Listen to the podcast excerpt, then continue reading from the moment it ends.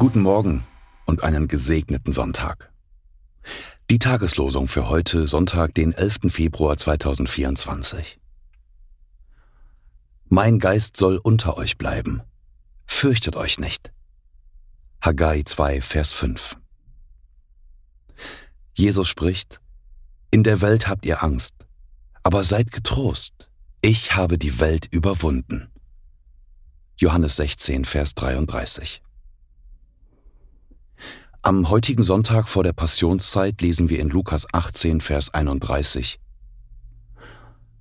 Seht, wir gehen hinauf nach Jerusalem, und es wird alles vollendet werden, was geschrieben ist durch die Propheten von dem Menschensohn. Die Losungen werden herausgegeben von der Evangelischen Brüderunität Brüdergemeine.